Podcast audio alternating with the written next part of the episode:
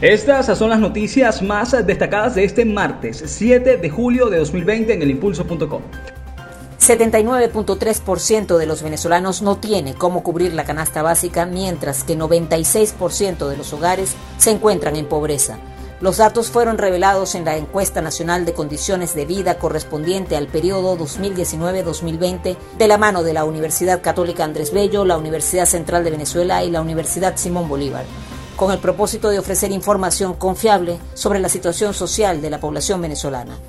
De cada cuatro hogares venezolanos, al menos uno presenta inseguridad alimentaria severa porque concurre la angustia por la falta de alimentos con los bajos ingresos para atender la cantidad y calidad de la dieta.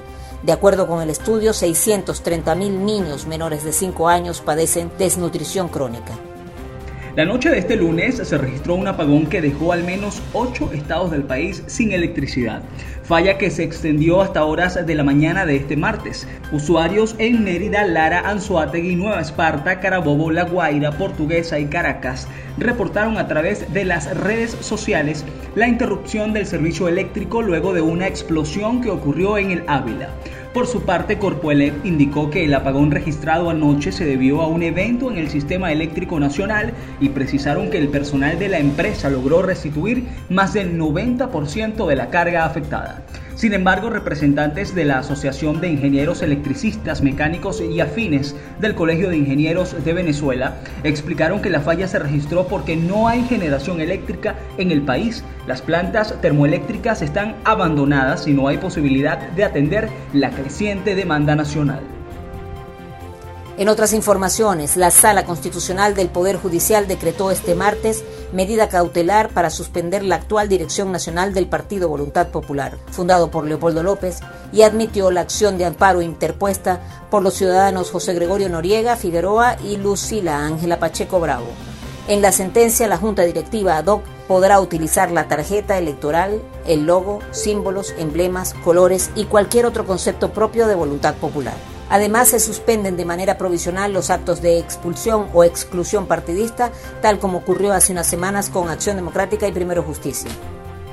En regionales, en un contacto telefónico al impulso.com, el presidente del Colegio de Médicos del Estado Lara, René Rivas, denunció las amenazas que ha recibido y las posibilidades de ser detenido en las próximas horas por declaraciones que hizo en días pasados en referencia a la escasez de insumos para el tratamiento de la COVID-19 en Lara.